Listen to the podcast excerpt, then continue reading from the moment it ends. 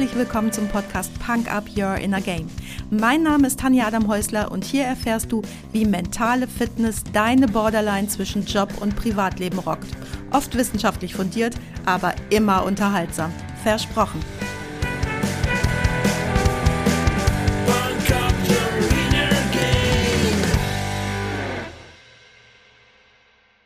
Ein Indianer kennt keinen Schmerz.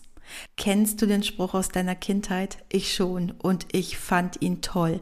Ich wollte so sein wie ein Indianer und hab Schmerzen immer so gut es geht weggedrückt. Und das tue ich sogar heute noch oft. Wenn mich zum Beispiel mein kaputtes Knie ärgert, ich trotzdem auf meinen Hausberg klettern will, dann drücke ich das kaputte Knie weg. Es wird ja auch nicht besser, das Knie, wenn ich unten bliebe, rede ich mir dann ein.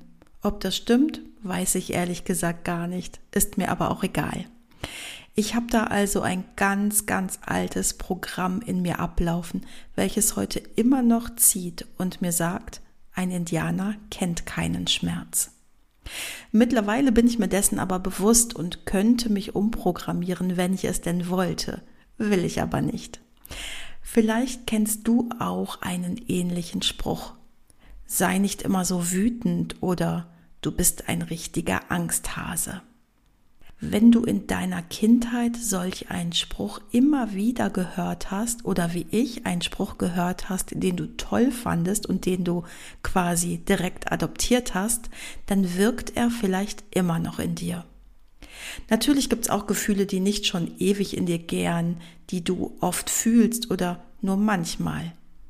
Liebe, Stolz, Ekel, Neugierde, Enttäuschung, Vorsicht, Einsamkeit, Verzweiflung, Freude, Hilflosigkeit, Misstrauen, Eifersucht, Dankbarkeit, Vertrauen, Zuversicht, die Liste ist endlos.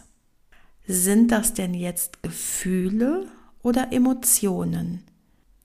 Diese beiden Begriffe werden in unserer Kultur häufig synonym verwendet. Aber wie meine alte Sprachwissenschaftsdozentin sagte, es gibt keine echten Synonyme außer Hund und Köter. Also, Emotionen entspringen dem limbischen System, dem, was Vera Birkenbiel das Reptiliengehirn genannt hat. Und das ist der ältere, der älteste Teil des Gehirns. Gefühle entspringen dem Frontallappen. Dort sitzt die abstrakte Denkfähigkeit. Die Anzahl möglicher Emotionen sind begrenzt, während es keine Obergrenze für Gefühle gibt. Ein Gefühl hast du, wenn du dir einer vorangegangenen Emotion bewusst wirst. Also nochmal, zuerst kommt die Emotion, dann das Gefühl. Eine Emotion ist eine körperliche Reaktion auf einen äußeren Reiz, der sich nicht steuern lässt. Und das Gefühl ist die Bewertung der Emotion oder der Situation. Stell dir vor, du triffst abends eine super attraktive Frau an der Hotelbar. Adrenalin wird ausgeschüttet, deine Pupillen weiten sich, du fängst an zu schwitzen, dein Herzschlag wird schneller. All das kannst du nicht beeinflussen. Ähm, vielleicht kannst du den Herzschlag bewusst verlangsamen, wenn du in Meditation geübt bist, aber mal ebenso auf Fingerschnippen geht das eben nicht.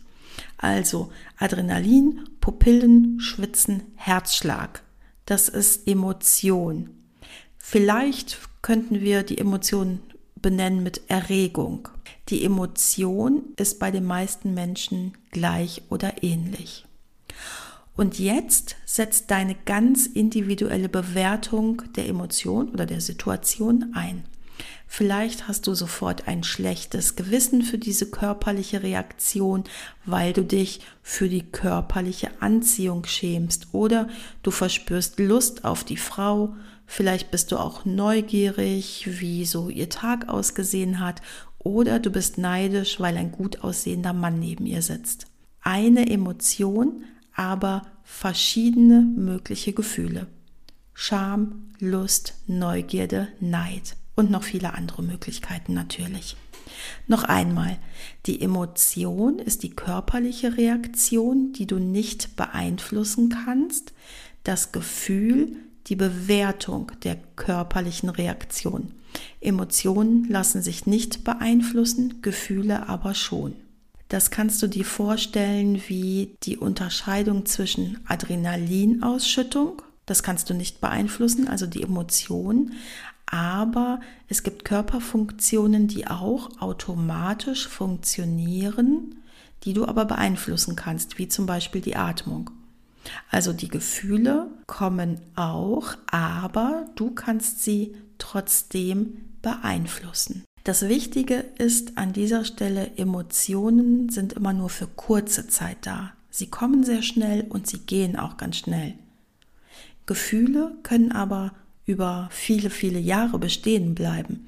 Bestimmt fallen dir Beispiele für Gefühle ein, die du seit vielen Jahren kennst.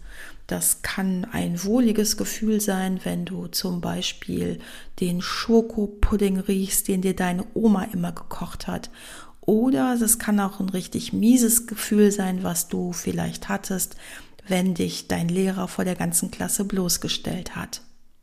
Das ist natürlich nicht immer hilfreich, wie du dir sicherlich vorstellen kannst, denn es muss dich nur jemand an deinen doofen Lehrer erinnern, dich also jemand triggern, der spricht vielleicht wie er, hat dieselbe Frisur oder den gleichen beknackten hässlichen Polunder an und zack, schon bist du in dem miesen Film bzw. dem miesen Gefühl. Das Coole aber an Gefühlen ist, du kannst sie umdeuten. Und das ist gar nicht so schwierig. Der Schlüssel ist, wie bei so vielem, deine Bewusstheit. Bei dem Lehrerbeispiel von gerade, sobald du die Emotion bemerkst, kannst du dir bewusst machen, hey Tanja, das ist ja gar nicht mein Lehrer, cool down. Vielleicht ist das ein netter Mensch. Ich grüße mal freundlich. Ah, guck mal, er grüßt nett zurück. Zack, hast du vielleicht gute Laune statt des zuvor schlechten Gefühls. Das ist natürlich ein sehr einfaches Beispiel und bei Mustern, die schon sehr lange Zeit in uns ablaufen oder sehr tief verwurzelt sind, wird dies einiges an Übung brauchen. Aber das Gefühl ist immer deine Bewertung der Emotion oder der Situation. Schau dir doch beim nächsten Mal selbst über die Schulter, wenn du ein doofes Gefühl hast und betrachte die Situation einmal ganz neutral. Ich sprach ja in einer der vergangenen Folgen schon von der Adlerperspektive. Also flieg mal hoch hinauf und beobachte die ganze Situation aus einer neutralen Position. Beschreibe, was ein Außenstehender sehen würde und frage dich, ob du dich nicht auch für eine andere Bewertung und damit auch für ein ganz anderes Gefühl entscheiden kannst. Wenn ein Gefühl aber einmal da ist, ist es wichtig, dass du das Gefühl zulässt. Ich stelle gern eine Frage. Was würdest du einem Kind sagen, das zu dir kommt und sagt, ich habe Angst? Oder was hast du als Kind gehört, wenn du zu einem Erwachsenen gesagt hast, ich habe Angst? Ich wette, in 99 von 100 Fällen sagen oder hörten wir, du musst keine Angst haben. Oder? Und das ist ein großer Quatsch, denn die Angst ist doch schon da und zu sagen, du musst keine Angst haben, bedeutet nur, du bist nicht okay. Was du fühlst, ist nicht okay. Wie viel besser wäre es zu sagen, oh, erzähl mal, wie genau fühlt sich das denn an? Wo sitzt denn deine Angst? Und dann spricht man darüber und kann so dieses erst einmal irrationale Gefühl in den Griff bekommen.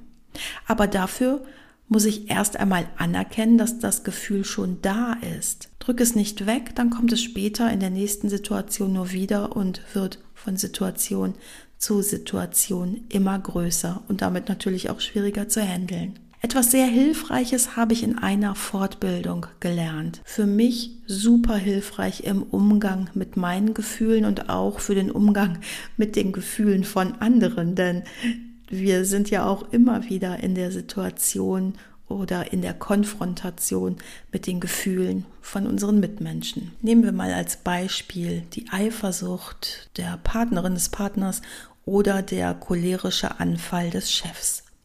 Seit ich weiß, dass es nur zwei echte Primärgefühle gibt, habe ich viel mehr Verständnis für mich und für meine Mitmenschen.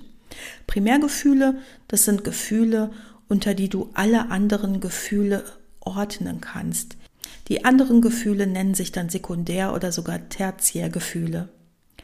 Was glaubst du, welches sind diese beiden Gefühle quasi die Dächer für alle anderen Gefühle? Das ist zum einen die Liebe und zum anderen die Angst. Liebe und Angst. Eifersucht zum Beispiel ist nie ein Gefühl für Liebe, auch wenn es so oft verkauft wird. Eifersucht ist immer Angst. Angst davor, verlassen zu werden, Angst davor, alleine nicht klarzukommen, keinen neuen Partner mehr zu finden, finanziell nicht versorgt zu sein und so weiter. Ziemlich uncool eigentlich, denn das bedeutet, dass du gar nichts machen kannst, was der eifersüchtigen Person wirklich hilft. Egal, ob du dich an Absprachen hältst, ob du immer ihr Händchen hältst, wenn ihr bei einer Einladung seid, sie wird immer etwas wittern. Das Einzige, was du tun kannst, ist, mit der eifersüchtigen Person darüber zu sprechen und ihr aufzuzeigen, dass nur sie selbst etwas für sich tun kann. Selbstbewusstsein entwickeln zum Beispiel. Verlustangst angehen zum Beispiel. Und der cholerische Chef, der hat vielleicht Angst, die Kontrolle zu verlieren oder er fühlt sich als kleines Würstchen oder irgendwie unzulänglich. Vielleicht hat er Angst, dass er auffliegt mit seiner Inkompetenz oder oder oder. Wenn du sein Motiv herausfindest und ihm gibst, was er will oder braucht, dann kannst du ihn so leicht spielen wie eine Kinderflöte. Aber vor allem kannst du bei dir selbst schauen, wie du deine Gefühle unter die Dächer Liebe und Angst ordnest und bist vielleicht in Zukunft etwas gnädiger mit dir oder deinem Umfeld, wenn dir Wut, Ärger oder Kontrolle begegnet. Auf die Punk Up Playlist bei Spotify packe ich dir heute das schönste Gefühl, was es für mich gibt. Der Titel ist Liebe Teil 2 und gesungen von Judith Holofernes. Viel Spaß damit! Das war's auch schon für heute. Danke, dass du mich mitgenommen hast in deinen Kopf, dein Herz und dein Ohr. Du hast Lust bekommen auf ein Coaching mit mir hier an der wunderschönen Costa Blanca? Dann besuch mich doch auf meiner Website punkup.de. Die Website verlinke ich dir natürlich in den Show Notes, genau wie alle weiterführenden Infos zum Podcast. So, ich wünsche dir viel Sonne und denk immer daran, Punk Up Your Inner Game. Deine Tanja.